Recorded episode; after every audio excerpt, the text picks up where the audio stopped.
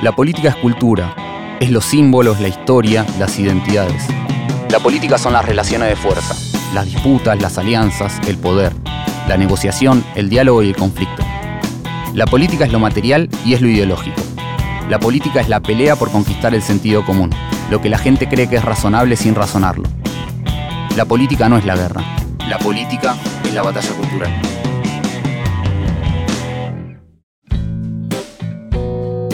Bienvenidas y bienvenidos a Batalla Cultural, el podcast de Anfibia sobre política.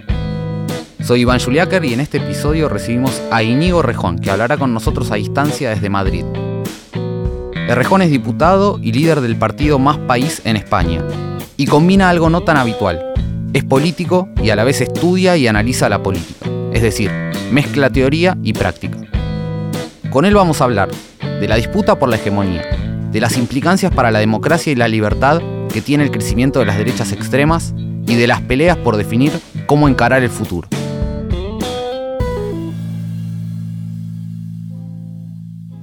Iñigo, bienvenido a Batalla Cultural. Muchas gracias por acompañarnos nuevamente. Bien hallado, gracias por invitarme. Eh, y la primera pregunta que te quería hacer es em, si estamos en un momento donde todavía esa idea de construir hegemonía, donde algún sector logra por algún momento eh, proponer un plan de dirección de la sociedad que resulte creíble, razonable y mayoritario, es posible o si estamos en un momento donde estamos un poco condenados a un empate entre proyectos que no logran del todo imponerse políticamente. Seguimos en momentos en los que se puede eh, construir hegemonía en la medida en que, al menos en mi visión, es consustancial a la política. Ahora bien, eh, no parece que estemos en un momento en el que todavía haya ningún proyecto con capacidad de imponerse claramente, de establecer claramente unas certidumbres, un perímetro del espacio político eh, y, una, y un cierto horizonte de hacia dónde van a ir, de hacia dónde van a ir las cosas. Eso no significa que las cosas vayan a ser siempre así. Eso no significa que este momento de alta volatilidad de la correlación de fuerzas entre sectores políticos y sociales se vaya a mantener para siempre pero sí que significa que estamos en un momento como de, como de, no diría de indefinición, pero sí de un choque que todavía no permite augurar cómo serán las cosas hacia adelante. ¿Por qué? Fundamentalmente, en mi opinión. Ah, porque el, aquello que dimos en llamar neoliberalismo, que fue un proyecto muy doloroso para las mayorías y muy destructivo para el medio ambiente, pero eh, que ha, sido capaz de dotarse de una cierta estabilidad inestable para las últimas décadas, eh, hoy está, eh, está, está muy herido en la teoría, tiene muchísimas dificultades para responder a los principales retos de nuestro momento, ha tenido muchas dificultades para responder eh, al COVID. De hecho, prácticamente se ha callado y ha tolerado un cierto regreso del Estado. Luego lo ha criticado, pero en los momentos más duros de la pandemia básicamente se cayó y pidió, fue partícipe de un cierto retorno del Estado. Tiene muchas dificultades para encontrarle soluciones a la crisis climática y tiene muchas dificultades para augurar un futuro prometedor. Este es un punto muy importante. Mientras que el neoliberalismo de los años 90 era un neoliberalismo, digamos, más o menos optimista, eh, que prometía o auguraba un mundo mejor y que soñaba y conseguía hacer soñar a muchos que la globalización, la caída de las regulaciones, la disminución del poder eh, para el equilibrio de los, de los estados-nación eh, iba, iba, iba a traer una cierta prosperidad ampliamente compartida, que a todo el mundo le podía ir bien a la vez. El neoliberalismo actual es un neoliberalismo, es un neoliberalismo pesimista. Ya no muestra una cara sonriente, prometedora y seductora, sino que prácticamente parece hacerse cargo de manera nihilista de que el futuro va a ser una cosa oscura y complicada para la mayoría y su faz autoritaria emerge en la medida en que ya no le promete prosperidad a todos, pero sí que puede dividir a las sociedades y prometerle a un trozo sustancial de las sociedades que puede tener prosperidad a costa del resto, a costa del prójimo, a costa del planeta o a costa de otros más débiles o de otros países. Em, ese neoliberalismo hoy ya no es un neoliberalismo triunfante, no es un neoliberalismo que goce de prestigio intelectual, no es un neoliberalismo que tenga grandes cosas a ofrecer en términos económicos, pero sin embargo es un neoliberalismo que opera como las criaturas zombies de las, series de ciencia ficción, porque opera sobre una subjetividad, sobre un terreno social en el que la antropología, la subjetividad ya sí es meramente neoliberal. Esto es, más allá de las importantes transformaciones que el neoliberalismo operó en nuestros estados y que operó en nuestras economías, ha operado importantes transformaciones en nuestra subjetividad, en nuestras sociedades, eh, de acuerdo con las cuales eh, los individuos han aprendido a ver, han aprendido a entenderse solo como valiosos en la medida en que se puedan valorizar en el mercado y solo como merecedoras de atención aquellas actividades que son inmediatamente rentables. Em, y eso más una profunda fragmentación de la sociedad producida por los valores individualistas, pero también por la desigualdad, deja un terreno social poco propicio para los experimentos democráticos y progresistas. Esa es seguramente la paradoja del momento. Una cierta bancarrota intelectual y dificultad de neoliberalismo combinada con un terreno social, con una subjetividad social eh, poco dada a los experimentos progresistas o democratizantes y mucho más acostumbrada en su vida cotidiana, en su día a día, a comportamientos exclusivamente individualistas, de sálvese quien pueda o de intentar salvarse pisando, pisando al otro. Es verdad que ya todos sabemos que con esa receta no nos salvamos y lo hemos comprobado en diferentes ocasiones, pero es como si eh, varias décadas de construcción de todo un hábitus neoliberal, de toda una antropología neoliberal, hubieran, hubieran programado, hubieran fabricado una subjetividad nueva eh, contra la que cuesta mucho combatir culturalmente, no sé, cuando se abren las urnas o las, en las peleas exclusivamente, entre comillas, eh, políticas, porque impregna en lo fundamental nuestra forma de pensar al otro, de relacionarnos con los demás, de desear, de soñar, de tener ansiedad, eh, y por tanto, toda esa pelea antropológica es una pelea que va a llevar un tiempo más largo y por eso vamos a pasar un tiempo más en una especie de interín, en una situación eh, de incertidumbre entre qué proyecto se impondrá. El neoliberalismo no puede ofrecer futuro, pero de momento puede condicionar cualquier solución y puede bloquear el futuro. Eh, y los proyectos progresistas todavía están en una fase más bien de conservar y no perder las cosas adquiridas y tienen más dificultad de proyectar una imaginación de una vida buena, y de una vida mejor para, para la inmensa mayoría. ¿no? Ese neoliberalismo que nombraba Íñigo recién, eh, ¿es un neoliberalismo democrático o es un neoliberalismo eh, autoritario? Y en ese sentido, ¿cómo pensás el tipo de convivencia? Un politólogo mainstream diría, bueno, eh, es un neoliberalismo democrático en la medida en que es un neoliberalismo que por el momento no ha dado muestras en ningún lugar de querer saltarse las reglas de la competición democrático-liberal en las urnas. Eso parece que se va a mantener. Ahora bien, es un neoliberalismo que opera en un giro o que opera con un giro oligarquizante y autoritario, por tanto, de concentración de poder en nuestras sociedades, al menos en tres niveles. En primer lugar, en el nivel del sistema político y mediático. Eh, en ese te diría que es quizás en donde las fuerzas pueden estar más equilibradas, pero es un tablero, el tablero del sistema político mediático, que eh, está crecientemente inclinado en favor de las minorías oligárquicas y de las propuestas de los reaccionarios, ¿no? no en virtud de su representatividad popular, sino en virtud de su capacidad de influencia, de su dinero, de las inercias institucionales, de su capacidad de relaciones sociales con sectores privilegiados.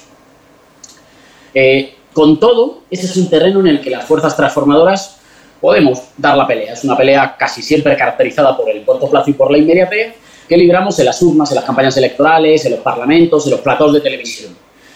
Esa pelea todavía es una pelea, digamos, que se juega desequilibrada, pero en la que todavía nosotros a menudo podemos dar sorpresas y conquistar las parcelas de poder sometidas a la soberanía popular, que son cada vez menos. Hay un segundo nivel de batalla, un segundo nivel de disputa, un segundo terreno de disputa, que es el terreno del Estado, de los aparatos del Estado. Ese terreno de los aparatos del Estado es el terreno no solo de los ámbitos políticos de representación que se ven todos los días, los parlamentos, los ayuntamientos, em, la pelea mediático-política, las elecciones, las encuestas, la opinión pública, sino que es el terreno del conjunto de aparatos que compone al Estado y que son aparatos que se sustraen eh, al control de la soberanía popular. Aparatos a los que se accede por estudios o por conexiones familiares, aparatos que desarrollan un espíritu de cuerpo, eh, valga la redundancia, muy corporativo y que a veces incluso son se arrogan de la sensación y de la, y de la misión histórica de tener que salvar eh, a los países de la propia voluntad democrática que expresen sus ciudadanos. en ese terreno hay que reconocer que, en general, en todas partes, la, la mayor preparación de las fuerzas conservadoras y el descuido histórico de las fuerzas progresistas ha ido entregando cada vez más segmentos y parcelas del Estado a eh, quienes quieren trabajar para que las cosas no cambien. Y en último lugar, pero, pero no, no el menos importante, sino quizá el más importante, un terreno de la sociedad civil cada vez más marcado por eh, la libertad irrestricta del capital y de los propietarios, que es igual a la existencia llena de incertidumbre, de miedo y de precariedad para la gente trabajadora. Em, ¿Eso qué ha producido? Eso ha producido una vida cotidiana que ha normalizado en todas partes los valores em, del adversario. ¿Eso en qué se traduce? Eso se traduce en que para cuando se abren las urnas, para cuando comienza una elección, el adversario ya va ganando. No va ganando por una terrible conspiración, va ganando porque nosotros tenemos que hacer algo así como ponerle deberes a la población de cómo podrían ser las cosas. Compórtate de una manera diferente porque las cosas podrían ser de una manera diferente. Así que en las urnas, compórtate de acuerdo con unos valores más hermosos, pero que cada vez están más ausentes de la práctica social. La solidaridad, el altruismo, el amor por el otro, la generosidad. Em, mientras que nuestro adversario solo le tiene que decir al votante, oye, vota como vives. Compórtate delante de la urna como te comportas en la autopista con el coche, como te comportas en una app de citas desplazando a la gente que no te interesa o dejando de, relacionarte con la gente en función de tus intereses concretos, como te relacionas en el trabajo, en el que en lugar de sindicarte has aprendido que la mejor manera de ascender es em, haciéndole la pelota al jefe y estando siempre de acuerdo con lo que dicen los jefes. Esta vida, este terreno social normaliza sus valores al mismo tiempo que va haciendo cada vez más extraños, cada vez más extranjeros a la vida cotidiana los nuestros. ¿Cuál es el resumen de esta situación? Que cuando el centro izquierda gobierna, gobierna con un trocito pequeño del poder.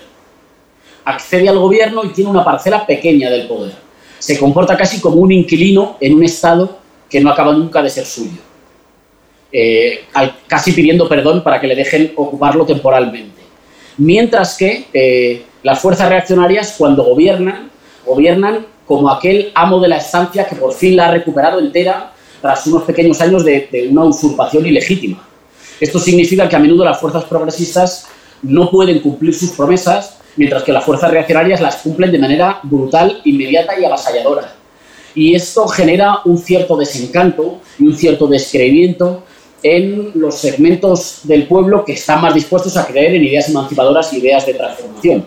Por eso, la pregunta de si el neoliberalismo hoy es un neoliberalismo autoritario, democrático, te diría que es un neoliberalismo que no renuncia a que el poder político todavía dependa de la competición electoral, pero al mismo tiempo va inclinando cada vez más la balanza de poder cultural, ideológico, social y económico en favor de los propietarios, de la libertad irrestricta de los propietarios contra el derecho a vivir tranquilos de los trabajadores, de la inmensa mayoría social.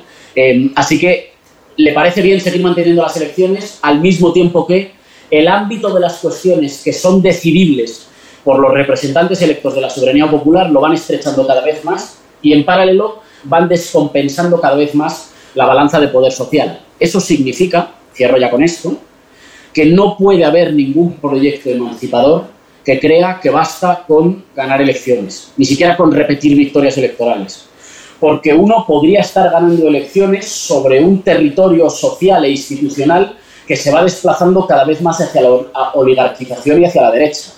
Así que uno podría estar teniendo, perdón por, por, la, por, la, por la antonimia, pero podría estar teniendo algo así como victorias defensivas o podría estar ganando, ganando mientras pierde. Va ganando, pero va ganando sobre un terreno que le obliga cada vez más a desplazarse hacia las posiciones del adversario hasta el punto tal que para ganar uno se parece tanto al adversario que ya es difícil saber si ha ganado uno o ha ganado el contrario. Es importante, por tanto, que cualquier gobierno de signo nacional popular, de signo democrático, progresista, se haga siempre una pregunta muy difícil, pero que es la pregunta definitiva. Cuando yo no esté, la balanza de poder social, económico, cultural, intelectual entre las mayorías sociales y las minorías oligárquicas estará más equilibrada que cuando yo llegué o menos equilibrada. Ese es sin duda el termómetro definitivo que marca cuando un proyecto es un proyecto emancipador o cuando es un proyecto que pasa por el estado de puntillas intentando no molestar e intentando, eh, digamos, no ser muy mal recibido. Y spoiler, sale mal. Eh, la radicalización de las derechas y de las oligarquías hacen que traten, con igual, tratan de manera igualmente furibunda a quienes intentan ser inquilinos en el Estado que a quienes intentan equilibrar la balanza institucional del sistema político, estatal y de poder social y económico en la sociedad civil. Eh, en este momento se está usando la, crítica a la casta, digamos, básicamente como es, que es una crítica a los políticos, que incluso además en la Argentina tiene una característica que es, aparte se plantea como los políticos de los últimos 40 años, justo cuando se cumplen 40 años de la democracia, y la idea de, la gente contra la casta era una idea central en la propuesta de Podemos, ¿no? que es un poco de, de donde venís. Eh, bueno, entonces quería preguntarte un poco cómo pensás este uso de la casta y qué diferencias le encontrás con el uso que hacían ustedes de, la casta. Bueno, el uso de la casta como frontera que, reordene el campo político, es decir, en un cierto sentido que subvierta la diferencia izquierda y derecha, o las diferencias entre los partidos tradicionales y la sustituya por una diferencia, eh, si quieres, de tipo arriba-abajo, por una frontera diferente, eh, marca claramente, digamos, un discurso de tipo populista. Pero esto no nos dice nada sobre el contenido ideológico del discurso, sino sobre la forma de articular, la forma de ordenar las posiciones políticas en una sociedad. ¿Cuál es la diferencia, la diferencia fundamental entre el uso que le da la ultraderecha neoliberal en Argentina a, la casta como frontera y el uso que nosotros le dimos? Nosotros recogimos una gran movilización y una gran voluntad destituyente de aquello que se dio en llamar el movimiento de los indignados en España. Esa voluntad destituyente podía haber recibido orientaciones ideológicas de, distinto signo, claramente. y sin embargo, gracias a la presencia de activistas, gracias a la organización de movimientos sociales, em, gracias a la intervención de intelectuales y gracias también, digamos, a la canalización político-electoral que nosotros le ofrecimos, recibió una orientación ideológica de signo inequívocamente democrático popular. Pero podía haber recibido otras orientaciones, una orientación tecnocrática, una orientación más reaccionaria.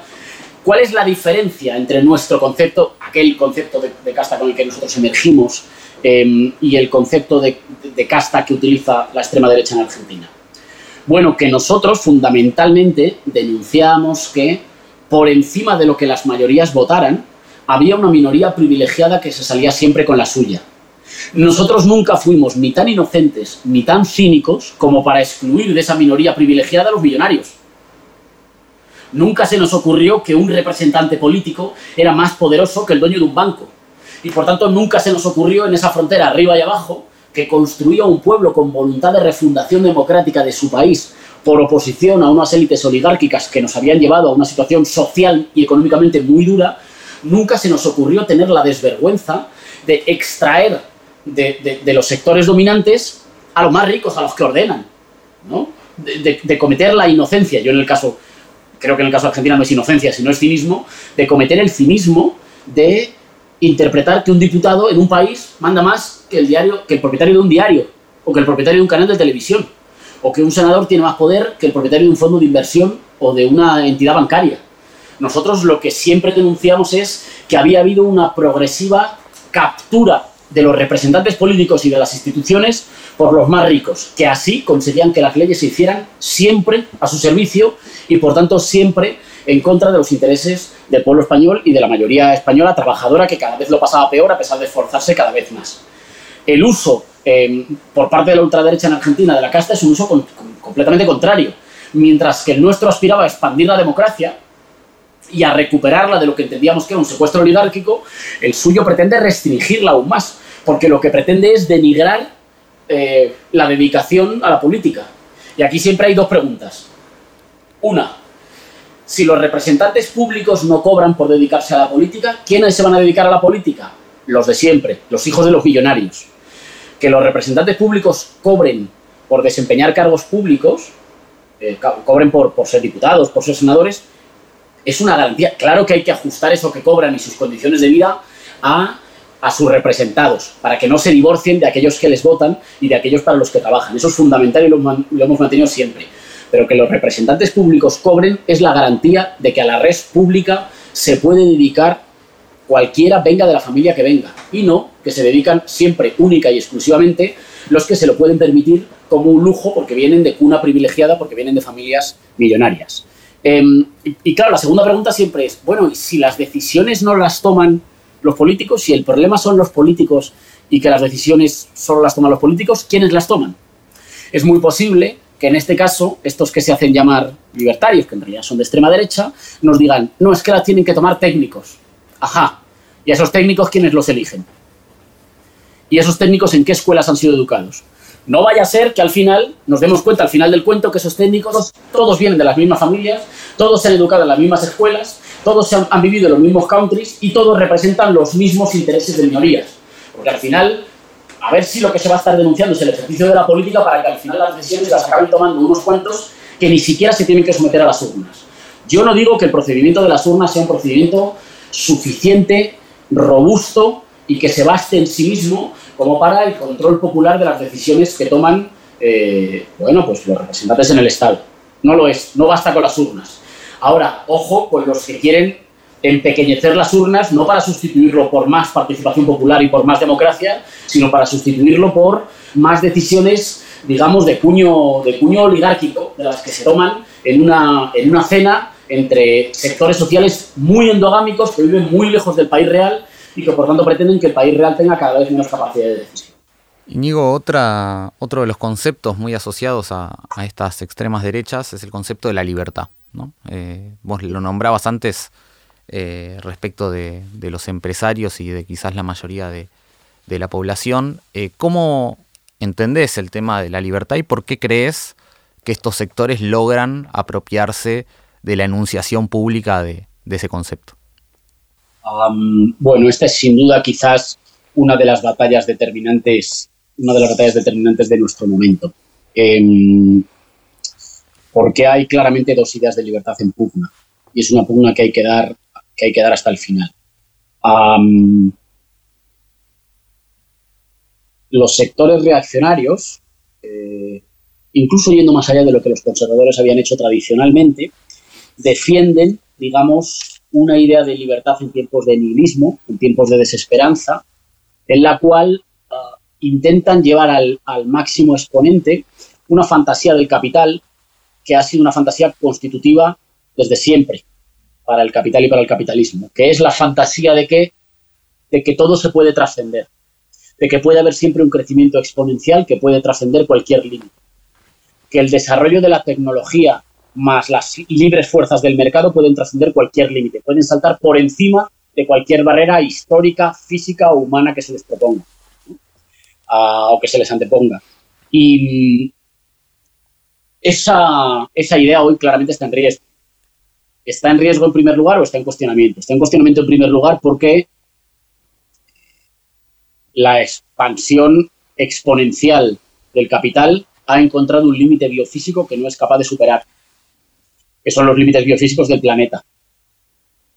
Frente a las ideologías como tecnosolucionistas, que en realidad se creen que vendrá, vendrá un invento tecnológico nuevo que nos salvará y que nos permitirá otra vez seguir consumiendo y viviendo al mismo ritmo depredador, incluso por encima de los límites del planeta, hay que recordar que ni siquiera las energías renovables más avanzadas que hemos inventado pueden prescindir de materiales finitos en la Tierra o pueden prescindir de procesos de fabricación que también contaminan, que también tienen grave impacto en el medio ambiente. ¿Eso qué significa? Significa que frente a la creencia permanente del capital de que siempre podemos escalar, siempre podemos saltar un poco más, hay que ir a retomar la idea de que a veces podemos desescalar, a veces podemos reparar, a veces podemos cuidar o a veces podemos ralentizar el ritmo de cómo, de cómo hacemos las cosas. Pero esta idea, esta idea, eh, esta fantasía capitalista de que, de que se puede trascender cualquier límite, los límites físicos, los límites sociales, los límites éticos y los límites eh, biofísicos, en este caso del, planeta, es, en mi opinión, la que está en el origen de una concepción de la libertad, te decía nihilista, te decía una concepción de la libertad desesperada, que no aspira a hacerse cargo de los resultados de sus acciones en el futuro, sino que aspira a remover cualquier límite en el presente para que aquel que tenga dinero en el bolsillo tenga la capacidad de hacer todo aquello que su dinero le permita comprar. Em, es una, yo la calificaría de una, de una cierta libertad desesperada, porque es una libertad que no sabe muy bien decirnos a ciencia cierta qué pasará después, ni qué pasará mañana. De hecho, ni siquiera ya aspira a hacerse cargo del escenario que dejará. Tal es así que los millonarios, los grandes millonarios en todo el mundo, empiezan a fantasear con utopías escapistas. Construirse un búnker en Nueva Zelanda, lanzar cohetes al espacio, investigar si habrá vida en otros planetas, eh, mudarse al metaverso, eh, intentar que haya maneras de convertir su ADN exclusivamente en datos. Esto es una fantasía muy capitalista, que es que el ser humano puede ser reducido exclusivamente a un conjunto de datos, ¿no? de ceros y unos, em, para poder sobrevivir a la propia, pues, a la propia decadencia de su cuerpo. Eh, todas estas tecnologías o todas estas tecnoutopías, por el momento todas claramente fallidas, demuestran que hay en marcha un proyecto de secesión de los millonarios. Es decir, que los millonarios han emprendido un proyecto por el cual no aspiran a hacerse cargo de nuestras sociedades ni de nuestro planeta y ni siquiera aspiran a convertirlos, convertir nuestras sociedades y nuestra tierra en un entorno comunitario y en un lugar más habitable y más feliz. En ese sentido es muy importante notar que han dejado de hacer de clases rectoras han dejado de hacer de clases dirigentes. Son más bien una especie de clases eh, a la fuga. Y, eso también significa que pierden una parte de la legitimidad para conducir nuestras sociedades que siempre han, siempre han, esgrimido. Porque, porque se ve muy evidente que no, ya no aspiran a vivir entre nosotros como los que viven más arriba, ordenando el crecimiento social, que aspiran a huir lo más lejos posible de las condiciones sociales y ecológicas que su riqueza depredadora produce. Que se muden a barrios cada vez más lejanos y cada vez más cerrados. Que lleven a sus hijos a escuelas, a colegios, a institutos o a clubes sociales cada vez más cerrados y endogámicos para que solo conozcan a gente como ellos. Que fantaseen con comprarse inmensos terrenos naturales de los que escapar de un hipotético colapso social o medioambiental. Em, que se emancipen cada vez más de las necesidades, de los sufrimientos o de los sentires de sus sociedades y de sus países reales, significa habla claramente de una oligarquía a la fuga, de una oligarquía que ha eh, renunciado a cualquier responsabilidad histórica derivada de su riqueza. ¿no? Y a eso, a ese derecho a la fuga si tienes dinero, a fugarte tan lejos como tus dólares te lo permitan, le llaman libertad. La libertad irrestricta del propietario. Bueno, la libertad irrestricta del propietario ha sido históricamente la esclavitud de los trabajadores y de los no propietarios.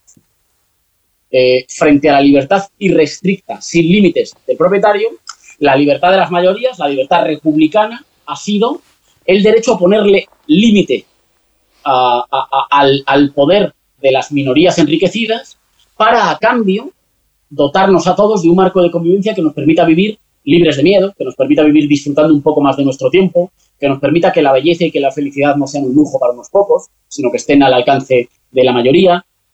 digamos, frente a esa libertad irrestricta del propietario que está en pánico y que solo quiere huir, hay que defender la libertad como el derecho de los pueblos a dotarse de sus propios límites. Porque la libertad es tener límites. Pero la libertad es tener límites de los que nos hemos autodeterminado nosotros, que nos hemos dado nosotros mismos. Y límites en nuestra relación con el planeta, límites en nuestra relación con los otros. La libertad en la relación con los otros no es hacer exclusivamente lo que uno quiera, es tener la capacidad de dotarse de límites que te permitan estar bien con los otros. La libertad de eh, relacionarnos en una sociedad en la que, sin saber en qué familia vamos a nacer, sabemos que vamos a tener garantías de una vida digna, de una vida tranquila, de una vida con derecho a la belleza. Em, me parece que esa batalla por la libertad está a la orden del día ideológica y tengo que decir que, por desgracia, le prestamos, no le prestamos la atención suficiente. Parece como si en algún momento hubiéramos sustituido hubiéramos entregado que la libertad es para ellos y la igualdad es para nosotros. Y peor todavía, que para ellos es la libertad y para nosotros es la igualdad, ya no como igualdad sustantiva, sino como igualdad de oportunidades. Digamos, el igual derecho a intentarlo y luego ya como cabe cada uno ya nos desentendemos. Bueno, nosotros somos los que defendemos lo contrario. y lo defendemos además desde hace algunos siglos, que la libertad, la igualdad y la fraternidad van juntas eh, y que la democracia no puede sobrellevar los niveles de desigualdad actuales y que para ser, que para ser libres tenemos que ser igualmente libres y que frente a la idea de que las libertades compiten y que por tanto solo eres libre si puedes pisar al de al lado, nosotros creemos que solo eres libre en conjunción con el de al lado. Eh, creo que lo hemos comentado alguna vez. Ah, lo que nos liberó de la pandemia no fue el derecho a huir. Lo que nos liberó de la pandemia no fue cuánto de lejos nos escapábamos. Lo que nos liberó de la pandemia no fue la competición contra el derecho del otro a vacunarse. Lo que nos liberó de la pandemia fue la cooperación, en este caso en forma de actividad estatal, la cooperación y la planificación que permitía que yo estuviera tranquilo del miedo a contagiarme porque el otro, aunque no lo conociera, también estaba tranquilo y miedo a contagiarse porque se había vacunado. E, ese tipo de libertad, la libertad de vivir sin miedo al virus porque el otro se ha vacunado, no a pesar del otro, sino gracias al otro, es una libertad republicana. Y, la misma la vamos a ver, eh, la misma la vamos a ver, por ejemplo, para la transición ecológica. Em, no hay donde fugarse. La única posibilidad de que vivamos hoy en España, en Tenerife, que, es bueno, forma parte de un archipiélago en el sur de España, em, ya se han suspendido las clases. Estamos en octubre. Octubre suele ser un, estoy en camisa, pero octubre suele ser un mes en el que llueve y ya comienza a hacer frío en España. Se han suspendido las clases porque hace demasiado calor. En octubre. Em, eso es una barbaridad. Y eso habla de un progresivo, eh, de una progresiva desertificación de nuestro país que va a hacer la vida mucho más difícil para las mayorías. Contra esa desertificación y contra las consecuencias materiales, concretas, directas del cambio climático, que además golpean siempre a los sectores populares, nadie se salva huyendo ni con la libertad desesperanzada del propietario, sino con la libertad, digamos, popular y republicana de una sociedad que sabe dotarse de límites y que sabe relacionarse de otra forma con el prójimo y con el medio, ¿no? con el prójimo y con la tierra. Iñigo, justo ahí nombrabas eh, la salida de la pandemia, ¿no? De, la importancia que tuvo esa salida colectiva, por llamarlo de alguna forma, o solidaria, como decías. Eh, y también nombrabas el problema del calentamiento global. Siempre recuerdo una frase de Ulrich Beck que decía que él era optimista respecto de que del calentamiento global se iba a resolver de alguna forma porque la humanidad se iba a poner de acuerdo porque no quedaba otra. O nos moríamos todos eh, o colaborábamos, o sea, solo nos quedaba colaborar. Y bueno, y al mismo tiempo, todo tu trabajo más teórico sobre la idea de la construcción política de estos temas, ¿no? Cosas que nos parecían evidentes, como la pandemia, cosas que nos parecen evidentes, como el calentamiento global a partir de la acción humana. Bueno, tenemos movimientos políticos que lo niegan y que aparte les puede ir bien, digamos, ¿no? Eh, ¿Cómo pensás esa disputa? ¿De qué manera se da esa disputa política para construir esos problemas políticos que son urgentes? bueno, tengo que empezar por decir que lamentablemente no comparto el, optimismo de la frase que citabas de Rick. Eh, no lo comparto por razones teóricas y no lo comparto por razones empíricas. Por las razones teóricas, digamos, pienso a la política fundamentalmente con, categorías, con categorías eh, gramscianas, después desarrolladas sobre todo por la escuela postmarxista de, que popularizaron más Ernesto Laclau y, y Santalmuf, eh, y por lo tanto soy de los que piensan que ningún ningún fenómeno social tiene aparejado un significado político necesario. No es que haya falseamiento, es que ningún fenómeno social por sí mismo produce un sentido político. El sentido político que cualquier fenómeno social produzca eh, depende de una lucha eh, de una lucha discursiva. Y por lucha discursiva no entiendo una lucha retórica, entiendo una lucha por atribuirle eh, sentido a las cosas que nos pasan, nombrar responsables, nombrar un nosotros y nombrar posibilidades de solución. ¿no? que es la lucha en realidad de, pues, por ejemplo, de todo pueblo por su autoconstitución en pueblo, la lucha de una clase por su autoconstitución en clase, ¿no? que, lo es siempre en el, en el conflicto. ¿Qué significa eso? Bueno, que la experiencia de la crisis climática y la experiencia del empeoramiento aceleradísimo de las condiciones de vida no tiene por qué derivar necesariamente en una, eh, en una creencia de la necesidad de la colaboración.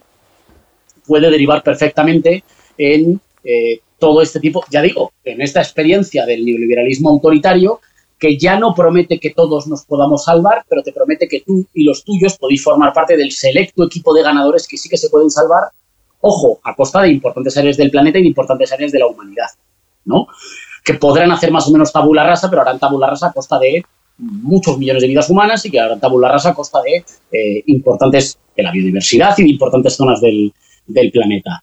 No para que para que la humanidad y para que nuestras sociedades cobren conciencia eh, o, confíen en que de esta solo se puede salir colaborando, es decir, gobernando nuestro futuro en lugar de limitarnos a sufrirlo, es preciso que, que se den al menos dos o tres elementos. En primer lugar, eh, los desposeídos, la gente normal, necesita necesita una visión propia del mundo, necesita una visión autónoma del mundo. Eh, solo con la visión de los dominantes es imposible encontrar soluciones a aquello que nos pasa, porque no van a producir soluciones para aquello que nos pasa aquellos que tienen su bienestar y sus privilegios cifrados a que nos siga pasando. Es una cosa bastante obvia. Eh, digamos, la gente de abajo, los pueblos necesitan visiones propias. Y visiones propias no son solo teorías propias. Necesitan arte propio, necesitan literatura propia, necesitan ocio propio, necesitan modelos estéticos, culturales y morales propios. Hay todo un rearme cultural, intelectual y moral que se tiene que producir desde los sectores democráticos, y cuando digo los sectores democráticos no digo por su adscripción a eso que llamamos izquierda, que por otra parte es más, bien problemático, sino aquellos que trabajamos y que militamos por construir poder para la gente de abajo y por construir poder para las mayorías. Hace falta todo un rearme intelectual, uh, moral y cultural e ideológico para, para desarrollar una visión propia del mundo. En segundo lugar, hace falta confianza en las fuerzas propias. Y, la confianza en las fuerzas propias solo se adquiere consiguiendo cosas, consiguiendo victorias y explicándoselas a todo el mundo.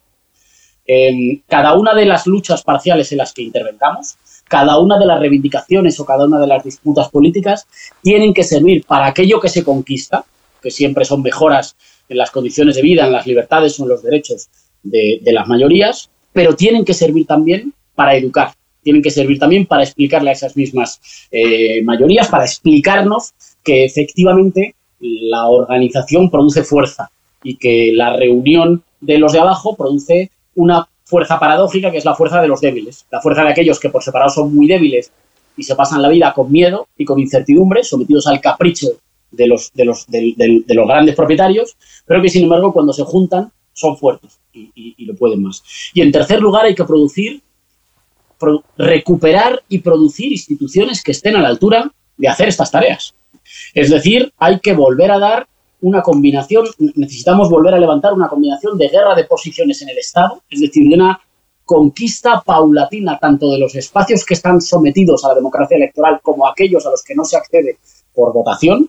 Hay que, se tiene que dar una conquista democrática masiva y paulatina de eh, los aparatos del Estado para transformarlos, democratizarlos y ponerlos al servicio del bienestar de la mayoría y no de la acumulación de la minoría. Y al mismo tiempo hay que hacerlo construyendo poder popular.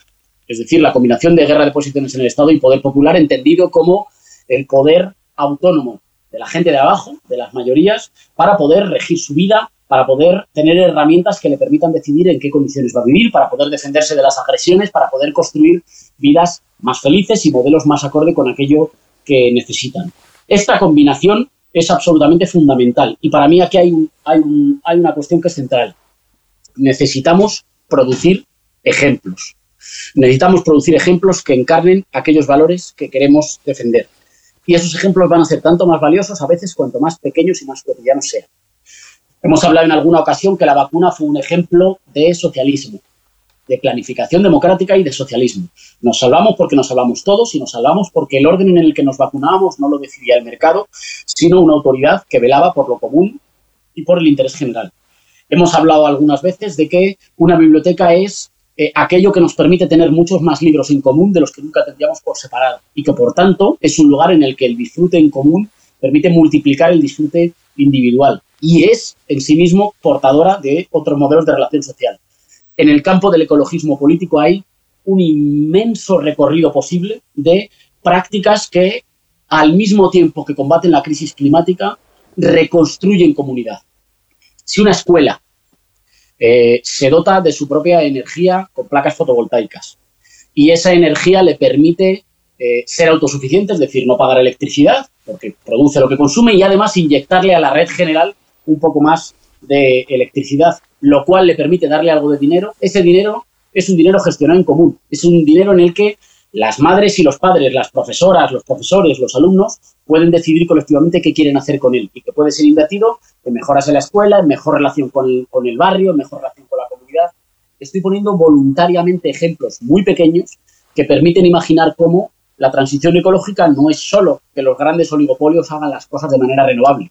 La transición ecológica es también democratizar la energía, democratizar la economía y devolver al primer término la planificación, el derecho a que podemos planificar nuestro futuro en lugar de solo sufrir las consecuencias que las fuerzas fuera de control de los más poderosos le infringen a nuestras vidas y a nuestro, y a nuestro planeta. Para recuperar el control de nuestras vidas, de la Tierra y de nuestras sociedades, es preciso librar una más y mejor, más inteligente guerra de posiciones en el Estado y construir más poder autónomo para las mayorías que sobreviva incluso a nuestras experiencias de gobierno. Es decir, que nos permita decir, cuando nuestros gobiernos pasen, el equilibrio en la balanza social, económica y cultural de poder sobrevivirá y permitirá que para cuando volvamos al gobierno volvamos siendo un poco menos inquilinos y un poco más dueños soberanos de nuestros países. Inigo, para cerrar siempre le pedimos a nuestros entrevistados que nos traigan una frase que les sirva para pensar la política. ¿Cuál es tu frase y por qué? Pues yo en esta ocasión no traigo una frase así de, grandes pensadores clásicos, sino que traigo una frase que formaba parte de la cultura de la cultura popular de la televisión española de los años 80. Eh, quien me escuche desde, desde España seguramente le sonará, quien me escuche desde América Latina es posible que no le suene, pero me parece absolutamente definitoria de esto que hemos estado discutiendo. Había un programa en España, en los 80, de entretenimiento para niños, pero muy inteligente, que se llamaba La Bola de Cristal, eh, del que algunos buenos amigos, eh, un muy buen amigo en particular, Santiago Albarrico, era guionista. Y, ese programa tenía siempre un, lema, una frase que decía, solo no puedes, con amigos sí, o solo no puedes, con amigas sí. Me parece que resume perfectamente nuestra diferente concepción de la libertad eh, y por qué militamos en el bando en el que militamos. estamos convencidos de que solos no se puede, pero que con amigas. Inigo Rejón, muchas gracias por venir a Batalla Cultural muchísimas gracias a vosotros, que siempre un gusto.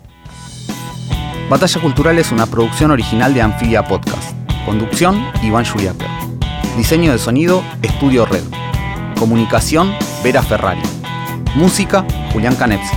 Producción ejecutiva, Tomás Pérez Bizón e Iván Juliaker.